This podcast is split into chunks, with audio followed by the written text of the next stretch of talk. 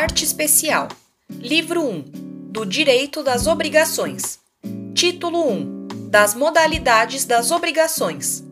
Capítulo 1. Das obrigações de dar. Seção 1. Das obrigações de dar coisa certa. Artigo 233. A obrigação de dar coisa certa abrange os acessórios dela embora não mencionados, salvo se o contrário resultar do título ou das circunstâncias do caso. Artigo 234. Se, no caso do artigo antecedente, a coisa se perder, sem culpa do devedor, antes da tradição, ou pendente a condição suspensiva, fica resolvida a obrigação para ambas as partes. Se a perda resultar de culpa do devedor, responderá este pelo equivalente e mais perdas e danos. Artigo 235. Deteriorada a coisa, não sendo o devedor culpado, poderá o credor resolver a obrigação ou aceitar a coisa, abatido de seu preço o valor que perdeu. Artigo 236.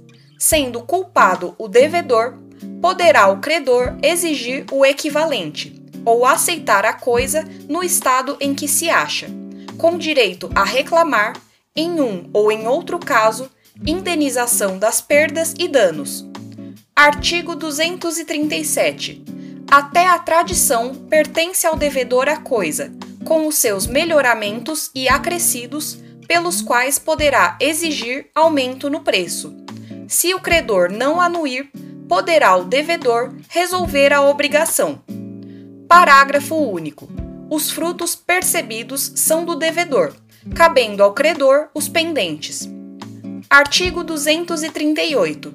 Se a obrigação for de restituir coisa certa, e esta sem culpa do devedor, se perder antes da tradição, sofrerá o credor a perda, e a obrigação se resolverá, ressalvados os seus direitos até o dia da perda.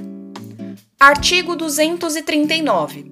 Se a coisa se perder por culpa do devedor, responderá este pelo equivalente, mais perdas e danos. Artigo 240. Se a coisa restituível se deteriorar sem culpa do devedor, recebê-la-á o credor, tal qual se ache, sem direito à indenização. Se por culpa do devedor, observar-se-á o disposto no artigo 239. Artigo 241.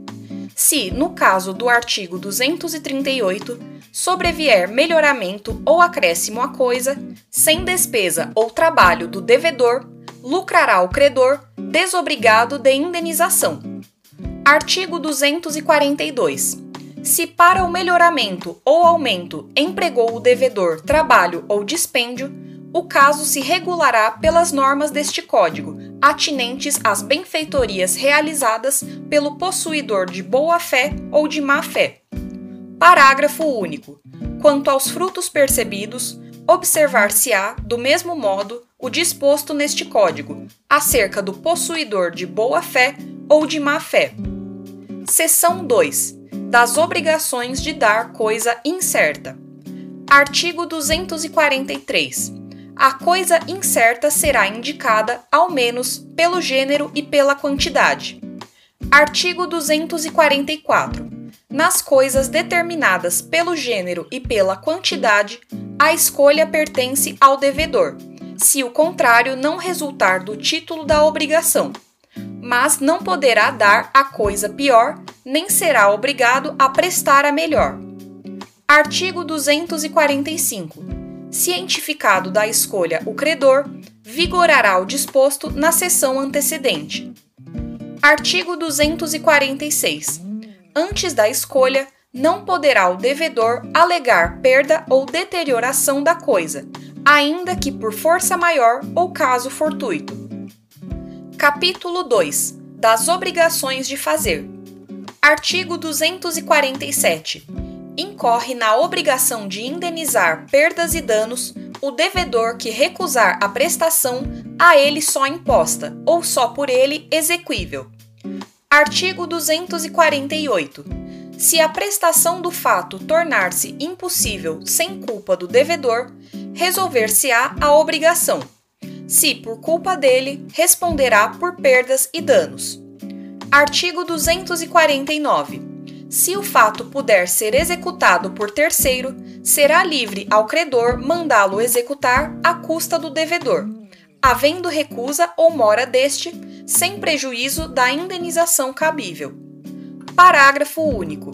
Em caso de urgência, pode o credor, independentemente de autorização judicial, executar ou mandar executar o fato, sendo depois ressarcido. Capítulo 3 Das obrigações de não fazer. Artigo 250.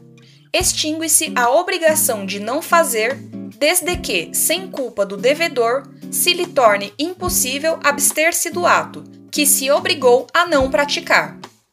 Artigo 251. Praticado pelo devedor o ato, a cuja abstenção se obrigara, o credor pode exigir dele que o desfaça, sob pena de se desfazer à sua custa, ressarcindo o culpado perdas e danos. Parágrafo único. Em caso de urgência, poderá o credor desfazer ou mandar desfazer, independentemente de autorização judicial, sem prejuízo do ressarcimento devido. Capítulo 4 Das obrigações alternativas. Artigo 252. Nas obrigações alternativas, a escolha cabe ao devedor, se outra coisa não se estipulou. Parágrafo 1. Não pode o devedor obrigar o credor a receber parte em uma prestação e parte em outra. Parágrafo 2. Quando a obrigação for de prestações periódicas, a faculdade de opção poderá ser exercida em cada período. Parágrafo 3. No caso de pluralidade de optantes, não havendo acordo unânime entre eles, decidirá o juiz, findo o prazo por este assinado para a deliberação. Parágrafo 4. Se o título deferir a opção a terceiro e este não quiser ou não puder exercê-la, caberá ao juiz a escolha se não houver acordo entre as partes. Artigo 253. Se uma das duas prestações não puder ser objeto de obrigação ou se tornada inexequível, subsistirá o débito quanto à outra. Artigo 254. Se, por culpa do devedor, não se puder cumprir nenhuma das prestações, não competindo ao credor a escolha, ficará aquele obrigado a pagar o valor da que por último se impossibilitou, mais as perdas e danos que o caso determinar.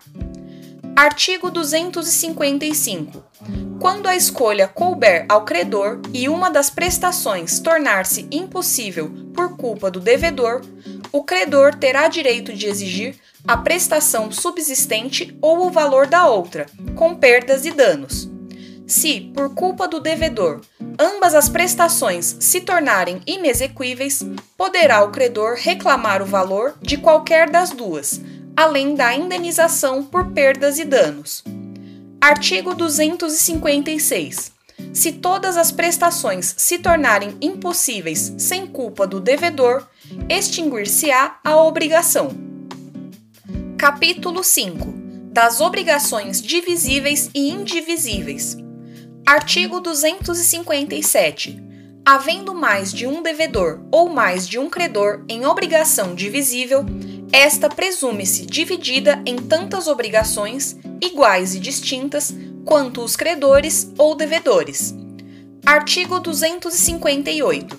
A obrigação é indivisível quando a prestação tem por objeto uma coisa ou um fato não suscetíveis de divisão, por sua natureza, por motivo de ordem econômica ou dada a razão determinante do negócio jurídico. Artigo 259. Se, havendo dois ou mais devedores, a prestação não for divisível, cada um será obrigado pela dívida toda. Parágrafo único. O devedor que paga a dívida subroga-se no direito do credor em relação aos outros coobrigados. Artigo 260. Se a pluralidade for dos credores, poderá cada um destes exigir a dívida inteira. Mas o devedor ou devedores se desobrigarão pagando. Inciso 1. A todos conjuntamente. Inciso 2. A um, dando este calção de ratificação dos outros credores. Artigo 261. Se um só dos credores receber a prestação por inteiro, a cada um dos outros assistirá o direito de exigir dele em dinheiro a parte que lhe caiba no total. Artigo 262. Se um dos credores remitir a dívida, a obrigação não ficará extinta para com os outros, mas estes só a poderão exigir descontada a cota do credor remitente. Parágrafo único. O mesmo critério se observará no caso de transação, novação, compensação ou confusão. Artigo 263. Perde a qualidade de indivisível a obrigação que se resolver em perdas e danos. Parágrafo 1. Se, para efeito do disposto neste artigo, houver culpa de todos os devedores, responderão todos por partes iguais. Parágrafo 2. Se for de um só a culpa, ficarão exonerados os outros, respondendo só esse pelas perdas e danos. Capítulo 6 Das Obrigações Solidárias. Seção 1 Disposições Gerais. Artigo 264. Há solidariedade quando na mesma obrigação concorre mais de um credor ou mais de um devedor cada um com direito ou obrigado à dívida toda. Artigo 265. A solidariedade não se presume, resulta da lei ou da vontade das partes. Artigo 266. A obrigação solidária pode ser pura e simples para um dos cocredores ou codevedores, e condicional ou a prazo, ou pagável em lugar diferente para o outro. Seção 2 da Solidariedade Ativa. Artigo 267.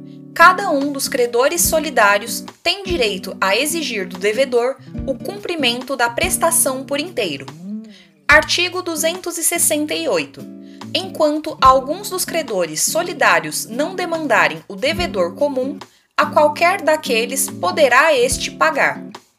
Artigo 269 o pagamento feito a um dos credores solidários extingue a dívida até o montante do que foi pago. Artigo 270. Se um dos credores solidários falecer deixando herdeiros, cada um destes só terá direito a exigir e receber a cota do crédito que corresponder ao seu quinhão hereditário, salvo se a obrigação for indivisível. Artigo 271 convertendo-se a prestação em perdas e danos, subsiste para todos os efeitos a solidariedade. Artigo 272.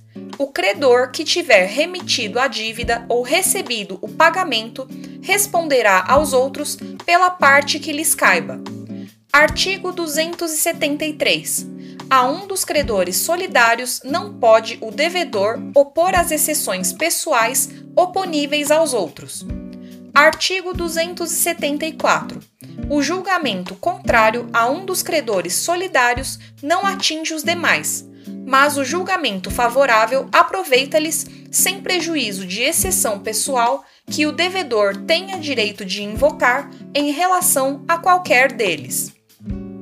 Seção 3. Da solidariedade passiva.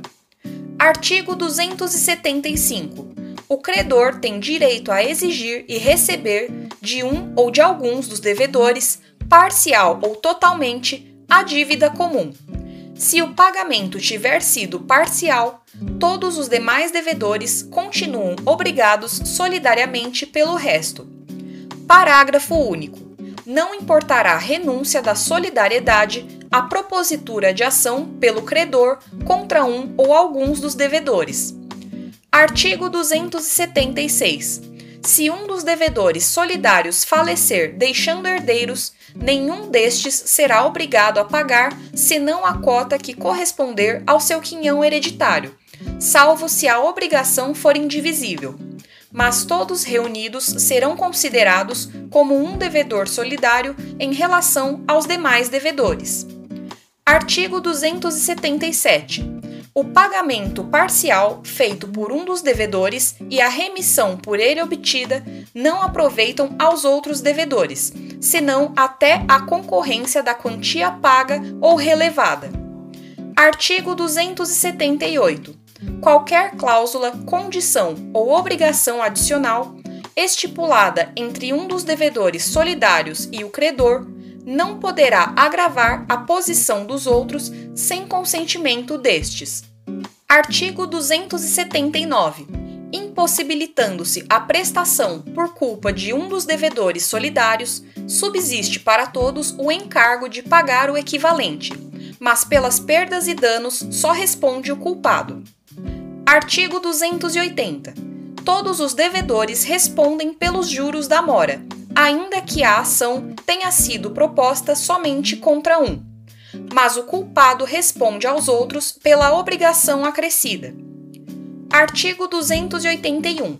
O devedor demandado pode opor ao credor as exceções que lhe forem pessoais e as comuns a todos, não lhe aproveitando as exceções pessoais a outro codevedor. Artigo 282 o credor pode renunciar à solidariedade em favor de um, de alguns ou de todos os devedores. Parágrafo único. Se o credor exonerar da solidariedade um ou mais devedores, subsistirá a dos demais. Artigo 283. O devedor que satisfez a dívida por inteiro tem direito a exigir de cada um dos codevedores a sua cota dividindo-se igualmente por todos a do insolvente, se o houver, presumindo-se iguais no débito as partes de todos os codevedores. Artigo 284. No caso de rateio entre os codevedores, contribuirão também os exonerados da solidariedade pelo credor, pela parte que na obrigação incumbia ao insolvente. Artigo 285. Se a dívida solidária interessar exclusivamente a um dos devedores, responderá este por toda ela para com aquele que pagar.